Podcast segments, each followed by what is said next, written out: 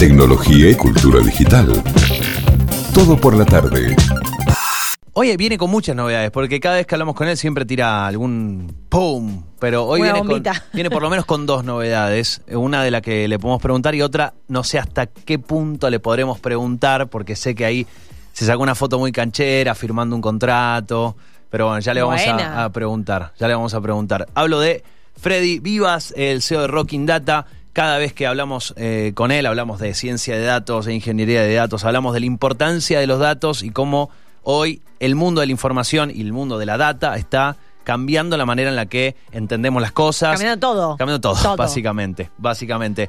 Pero ahora no solamente creó una escuela, va, va a ser un libro, estás a full. Hermano, no sabes lo El que es- árbol. eh, igual, igual debo decir que eh, de vacaciones sabe, porque eligió Mendoza el otra, otra vez para venir de vacaciones. Ay, hay Sabe, esta gente sabe. que sabe. esta Sabe. gente. Si no, no viene al programa. ¿Cómo andamos? ¿Qué tal, Freddy? Buenas tardes. Bueno, cracks, un placer, un ¿Cómo placer estar hablando con ustedes. Bueno, eh, ¿la pasaste bien en Mendoza? La pasé increíble, me traje unos cuantos kilos de más, me traje unos muy buenos vinos, Muy bien. así que quiere decir que la pasé bien. Bien, Estoy con bien. amigos aparte, así que... Excelente. Excelente, excelente. Eh, bueno, hace un- unas semanas eh, tiraste ahí una foto, se viene el libro. Sí, sí, se viene el libro. Acabo de justo de cortar con, con la editora. eh, la verdad que muy feliz. Están trabajándolo, dando los toques finales. Eh, el libro va a salir a la calle el primero de septiembre. Seguramente Ah, va a haber una preventa. muy poquito. antes. Sí, falta poco, falta poco. Eh, así que estamos, estamos muy felices. La verdad que el producto quedó muy bien. Eh, estuve un año y pico trabajándolo. Toda la Ajá. pandemia la, la- prácticamente la invertí en eso. Le sacaste jugo. Sí, sí, sí, sí. Sí, la verdad que vino bien, porque uno se obligaba a estar ahí con la compu, o era, o era escribir o, o- o mirar una serie, entonces le, le dediqué a escribir. Bien, bien. Eh, es un libro, dentro de lo que se puede adelantar, un libro que hace más un análisis de, de la realidad de la situación, que apunta más a dar herramientas. ¿Por dónde va? Mirá, eh, ¿sabés que cuando, cuando empecé a escribir, o sea, antes de empezar el libro, ya venía hablando con dos editoriales y poniendo ideas y me pasaba muchas veces que, que me pedían recomendaciones de libros y yo tengo dos o tres para recomendar así en español, pero la verdad que no había tantos. De, de tema de ciencia de datos, de tema de inteligencia artificial, entonces siempre lo tuve en la cabeza, digamos, pero no, no me cerraba la idea de decir un libro, viste, el clásico, la, Biblia de la ciencia de datos, Claro. ¿viste? No, no- no me divertía a mí, y si yo no me divierto haciendo algo, no le pongo tanta pasión y no, y no lo hago. No. directamente. Y aparte, para escribir un libro, tenés que tener ganas de escribir sobre Sí. eso. Tenés Sí, que sí. tener Eh, no. muchas ganas. Ustedes que seguramente escriben saben que es ponerse un sábado todo el día, un domingo todo el día, las noches. Las correcciones. Después, Sí. volver a leer. Uy, Yo, yo sé que tuve un- una época que cada vez que me ponía a escribir, lo leía todo de nuevo. O sea, lo leía todo de nuevo. Y Wow. entonces qué estaba, ganas. Estaba tres horas, de las cuales estaba una hora y media o dos leyendo lo que había escrito antes. Y ese proceso, viste, en, la ingeniería de software se llama proceso iterativo de construcción de software. Yo usé el mismo proceso para escribir el libro. Entonces está bien o está mal pero lo trabajé así porque es la única forma que sé de hacer las cosas, ¿no? Y de a poco como construyendo y mejorando todo el tiempo. Y, y bueno, el libro entonces cuando yo me lo planteo como para sentarme a hacerlo, no encontraba una idea y después tuve una, un sueño, pesadilla, eh, tuve cuando tuve COVID el año pasado, en septiembre del año pasado, agosto, septiembre, eh, tuve, tuve, tuve un bastante fiebre y tuve una pesadilla futurista. Eh, Te pegó fuerte la fiebre. De ese sueño sacó un libro, un capítulo de Black Mirror hablando de eso, eh, tres películas y bueno, no puede decir más nada más. Yo consumo mucha ciencia ficción desde que tengo memoria. O sea, básicamente mi vida es ciencia ficción y, y- y- y- y ciencia, digamos, ¿no? Sí. Más ficción que ciencia por ahora, pero, pero siempre me gustó eh, el futuro, futuros distópicos o no tanto, no sé, Bla- Blade Runner, Terminator, todas esas, esas movidas.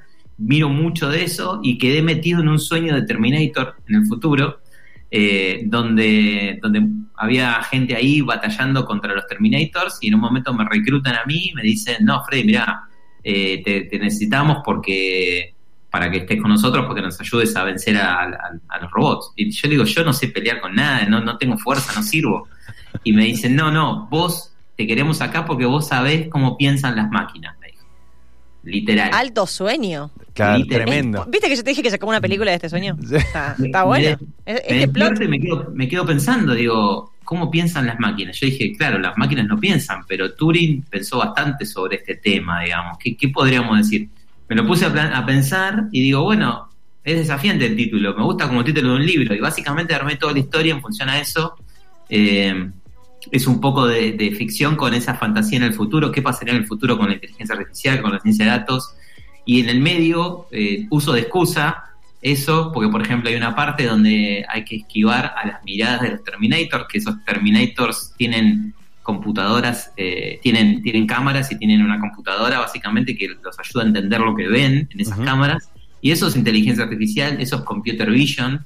Entonces explico cómo funciona el computer vision en un contexto futurista, digamos, por ejemplo. Me encantó, me encantó. Me encantó mezclar información y ciencia ficción. ¿Quién tuviera esos sueños, no? O sea, Qué productivo tu pesadilla. Mis sueños no me dan ni dos mangos. Eh, ahora, me divertí, me divertí haciéndolo. La verdad que estuvo, estuvo buenísimo. Bueno, septiembre. Atentis en septiembre, charlaremos de nuevo. Em, obvio, Van a tener su plan. Qué productivo que es venir a Mendoza. Eh, Freddy Vivas, libro. Creo que, si no me equivoco, vino también en su grupo de amigos que vino a Mendoza, vino con Joan Zweig, que ya sacó un libro 7R y que hoy sacó otro nuevo. Sí. Hoy sacó otro nuevo libro, El Dilema Humano. Y hace una semana, dos semanas, otro de los muchachos que el grupo de amigos con el que fue a vino a Mendoza sacó los hermanos Salvato, Mateo sacó también La batalla del futuro. Digo, venir a Mendoza, definitivamente algo, libros, Mendoza, y ese grupo de amigos además veo que es muy productivo.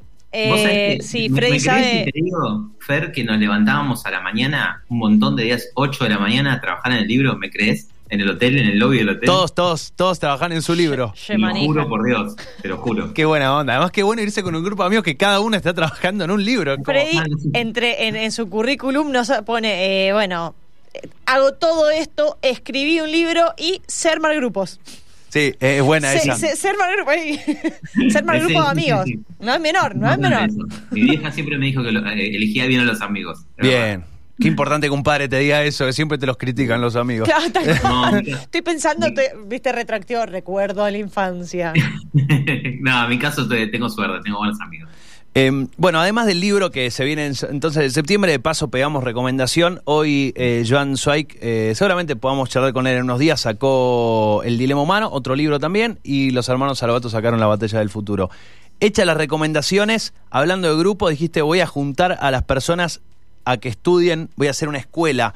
Eh, hace un ratito hablábamos también con eh, con otra, con, con, Belén, con Belén Rey de, de Corsit, y hablábamos de justamente la capacitación en programación, bueno, la necesidad de programadores que hay, y a vos dentro de Rocking Data te pasa, entiendo lo mismo, con eh, los estudios o los ingenieros de datos, ¿no? Con todo el mundo de data science. ¿Te pasa lo mismo? Hay escasez de, recursos humanos. Sí, sí, sí, sabes que, mm, bueno, esto, justo hoy hablaba con una empresa que es cliente nuestro y, y charlábamos un poco de eso, ¿no? Ellos estaban buscando perfiles y nos pidieron ayuda y, y también eh, nos quedamos siempre, yo hablo mucho con, los que son nuestros clientes porque a la larga son de uno donde aprende todo, ¿no? Porque es, uno no se puede quedar con la, la, idea en la cabeza de que sabes lo que hay que hacer y sabes lo que el mercado quiere. Tenés que hablar y tenés que aprender y tener esa humildad. Y saber cuál es la necesidad. Estamos todo el tiempo haciendo eso, principalmente yo y uno de mis socios. Y, y cuando arrancamos con Rocking Data hace cuatro años, el escenario a hoy era muy diferente. ¿Qué pasa? Cuando vos hace cuatro años mirabas el escenario, había muchas empresas arrancando a hacer proyectos. Y muchos proyectos quedaban caducos, muchos proyectos quedaban sin implementarse, o sea, funcionaban en una computadora, pero no funcionaban en toda la organización. Quedaban a mitad de camino. ¿Por qué quedaban a mitad de camino? Porque muchas veces los datos no tenían buena calidad, muchas veces la gente que ponía a funcionar el, sistema no entendía de todo el ecosistema de la organización a nivel técnico. Entonces, no quedaba más que en una prueba de concepto o en una demo, ¿no? Entonces, lo que empezamos a observar en los últimos años es esa necesidad y, hay un perfil específicamente dentro del mundo de la ciencia de datos que se llaman ingenieros o ingenieras de datos, ¿no? El data engineer. La ingeniería de datos es como la parte más técnica, más dura del trabajo con los datos, que son los que se embarran con los datos, mejoran la calidad y los preparan para que el analista o el científico de datos pueda trabajar con ellos, ¿no? Pero si no hay alguien haciendo ese trabajo previo, no se puede trabajar con datos directamente. Y después también ellos se involucran en la parte de que, ok, funciona bien en tu compu, dame que lo pongo a funcionar dentro de los sistemas de la empresa, con los datos reales, con todo. Es, es, es como que están antes y después del trabajo del científico de datos. Y ese rol, que, que si lo escuchas se dan cuenta que es re importante, ese rol casi no existe en Argentina. Hay muy pocos que hacen eso. Entonces, lo que fuimos detectando que cuanto más proyectos haya de ciencia de datos, más de estos perfiles necesitas para que sean exitosos esos proyectos. Y como vimos que no había, y como vimos que muchas empresas lo requieren y que nosotros mismos internamente lo requerimos, dijimos, che, armemos algo, hagamos algo para entrenar al perfil de ingeniero de datos que nosotros queremos que exista en el mercado, ¿no? Que tiene ciertas características de cómo lo vemos nosotros, ¿no? Entonces, ahí tomamos la decisión, hicimos un webinar, eh, en, tiempo récord, diría, a mí medio que se me ocurrió la idea un sábado, el domingo trabajé en un, PowerPoint para el lunes mostrárselo a, equipo, a mi equipo y decirle, che, hacemos esto, ¿qué les parece? Empezaron todos a opinar, a tirar ideas y en tres días teníamos todo armado. ¡Qué productividad! Eh, claro, yo estoy hace seis meses pensando si empiezo un curso. Son muy manija el equipo y todos muy colaborativos y todos tienen muchas ideas y yo podría haber traído la idea general, pero la verdad que los demás fueron como, ok, yo me encargo de la web, yo me encargo del contenido, yo me encargo de tal. Eh, y largamos, hicimos un webinar eh, que fueron, no sé, 300 personas y en el momento al final dijimos, che, vamos a hacer una escuela de datos para todos los que quieren aprender eh, en profundidad esto, van a estar un mes trabajando seis horas semanales más o menos. Eh, vamos a elegir a pocos, anótense, hagan un examen que les tomamos como un examen dentro del formulario y se anotaron 5.125 personas. ¡Wow! Completaron el formulario con preguntas técnicas. O sea, no, no es que... Sí, no es que sea no, un Google Form, digamos, con nombre, apellido y quiero, quiero ser ingeniero, no. Claro, no, con, información concreta, porque también nosotros sabemos que no es el perfil básico de los datos, es muy específico, vieron cómo se los expliqué. Entonces, para que nos sirva a nosotros, para que les sirva a ellos, que nadie pierda tiempo, tiene que ser un perfil específico que sepa ciertas cosas. Evaluamos eso y estamos toda esta semana, hicimos un algoritmo que nos ayuda a entender mejor los grupos, porque de 5.000 personas a mano no se puede mirar. No, no, claro. No, podés, pero bueno, de, esos tres días que te llevó lo otro, esto te lleva un año. Claro, exactamente. Entonces hicimos un algoritmo que, que, está, lo que está haciendo es testear y armar grupos.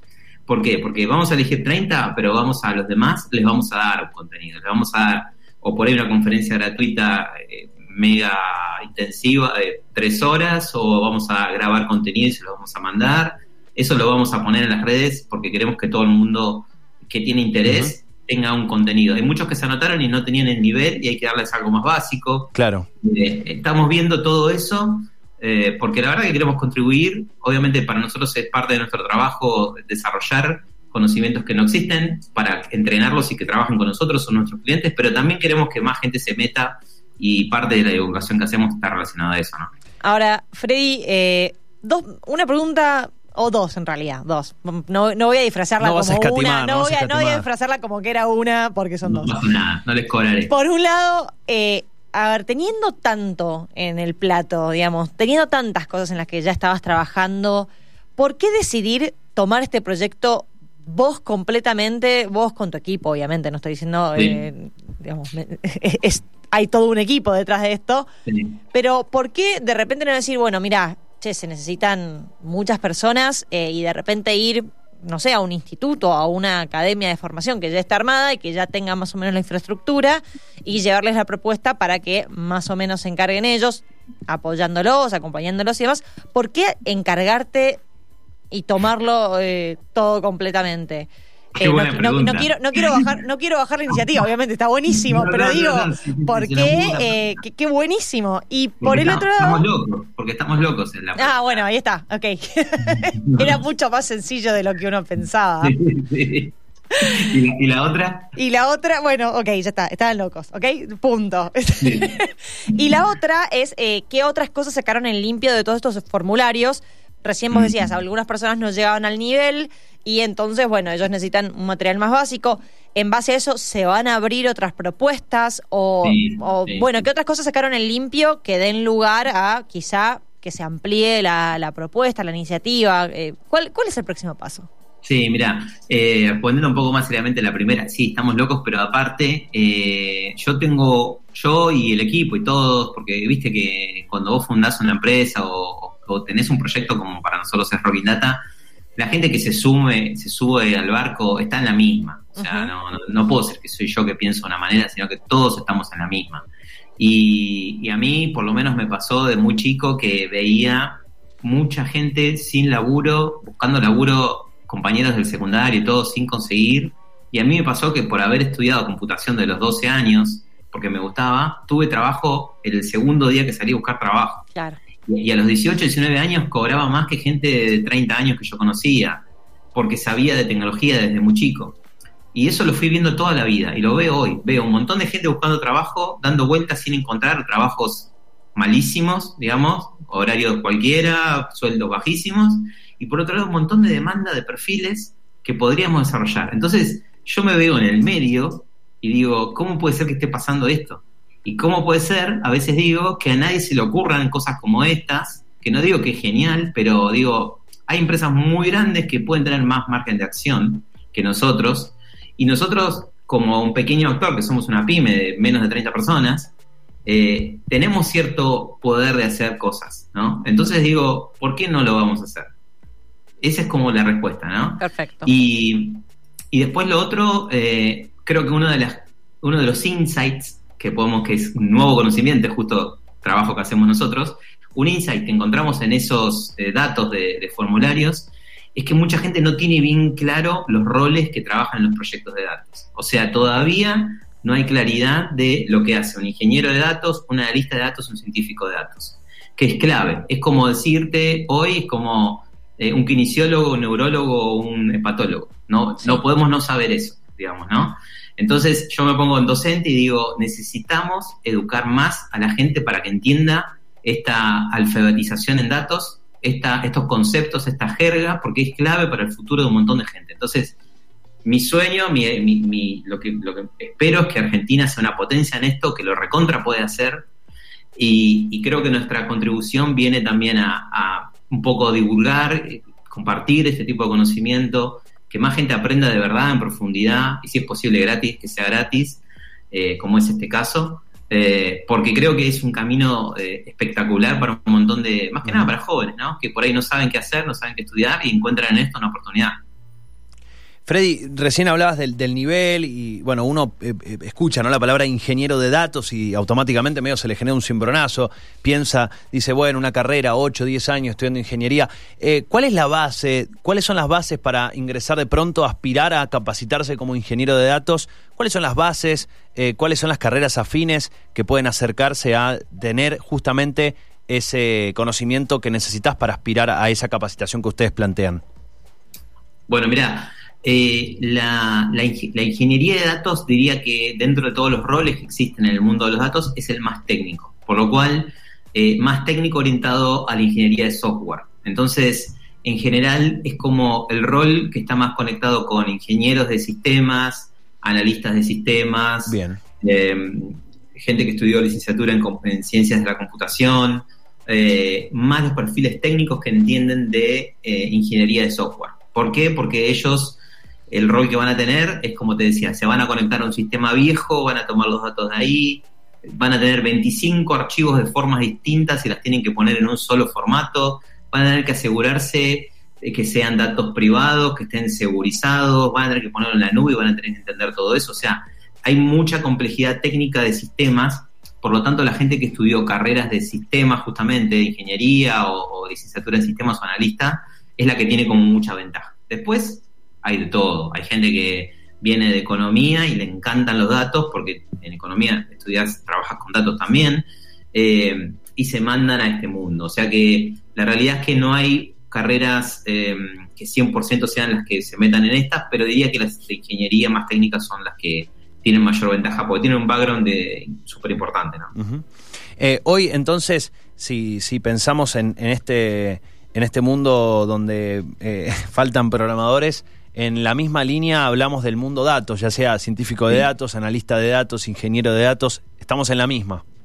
Exacto, sí. Y es mucho más específico, eh, porque en la programación hay gente que, por ejemplo, programa en un lenguaje eh, y bueno, eh, hay muchas cosas para hacer en, ese lenguaje como más claro, digamos, es más popular. En este mundo de los datos no es solamente entender un lenguaje de programación o entender una técnica, es, es un conjunto de cosas, ¿no? Porque, por ejemplo, la gente que hace análisis de datos está todo el día con, imagínate que trabajas en una multinacional y viene un gerente, trabajas en una cadena de farmacia y viene el gerente de, las locales y te dice, mañana vamos a abrir una sucursal nueva. Decime en dónde tengo que abrir esa sucursal. Entonces el analista de datos, ¿qué hace? Se da vuelta, empieza a mirar los datos de las ventas, de la zona geográfica, cuánta gente vive acá, empieza a mirar todos los datos que tiene, pone una, a funcionar eso mete alguna estadística en un Excel, hace un gráfico de visualización, le cuenta la historia al gerente y le dice, tenés que poner acá la sucursal. O estas son las mejores opciones.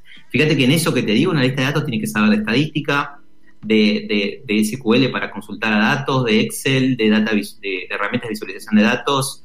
Tiene que saber muchas cosas y tiene que también tener habilidades humanas específicas. Entonces, eh, creo que es como incluso más complejo que en la programación pero la realidad es que es una de las profesiones con pleno empleo en el mundo que existen y es una de las que más se está invirtiendo dinero en estas tecnologías. La inteligencia artificial es la tecnología donde se está invirtiendo más plata en el mundo, por lo tanto es una de las que va a crecer más en proyectos en el mundo y Latinoamérica puede ser muy fuerte en esto si realmente se ponen, nos ponemos todos a hacerlo.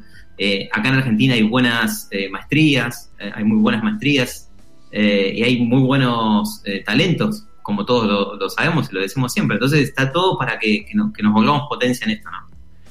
Freddy, la verdad, siempre un gustazo charlar con vos. Eh, bueno, la, iniciativa y la respuesta que has tenido en esta escuela y que han tenido como en el equipo, 5.125 personas interesadas que completaron un formulario técnico, que respondieron a un mini, mini examen, es un montonazo bueno, y habla de, de, que no estaban errados con la idea y de que hay un montón para hacer. Así que felicitaciones. Ya saben, siempre estas son charlas que ojalá los inspiren a decir, che, bueno, voy a meterme, la verdad que puede que me guste, voy a investigar. Los googlean los chicos de Rocking Data, les escriben, los chicos siempre responden. Eh, bueno, evacúan dudas, tal vez. Eh, bueno, es algo que les gusta y pueden hacer. Y de por sí saber que alguien te diga, che, de esto hay laburo, eh, sabemos que además es una es algo muy bueno, porque de pronto estoy, che, voy a estudiar tal cosa, y de pronto dicen, y sí, pero este año con vos se recibieron otras 255 mil personas y hay cinco puestos de trabajo solamente disponibles. y bueno, te la baja un poco, te la baja un poco. Sí, sí, te la baja. en este caso no, eh, por suerte no es así. Eh, hay mucha demanda y, la verdad que hay mucho para, aprender y hacer. Es una carrera muy nueva también, profesiones muy nuevas, o sea que cada uno le pone su impronta. Claro. Yo tengo gente en el equipo que estudió filosofía, gente que estudió psicología, gente que estudió administración de empresa, marketing, y cada uno le pone desde su costado, y está buenísimo eso. Así que eh, bueno, muy contento por, gracias por invitarnos, eh, Fer, Angie, la verdad que también la, difusión de lo que hacemos es súper importante para nosotros. Bueno, un gusto, ya un amigo de, un amigo de la casa. Eh, Freddy, nos, estaremos hablando en septiembre cuando salga el libro, así chumeamos un poco más de, esa pesadilla que tuviste. un abrazo grande. Muchas gracias. Adiós. Chao, chao. Bueno, allí Freddy David Vivas, CEO de Rocking Data. Tecnología y cultura digital. Todo por la tarde.